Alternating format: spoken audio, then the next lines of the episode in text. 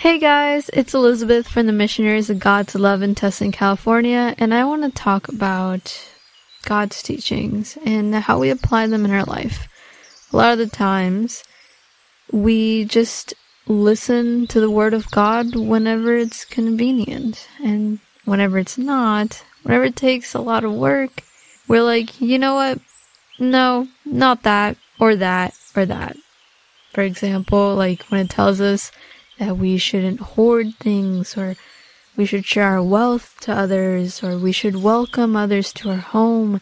We should be loving towards others even if they're your enemies. Teachings like those, they're hard. But God is asking us to do it because we really need more people like that in the world. So please start listening to the Word of God. Have a great day.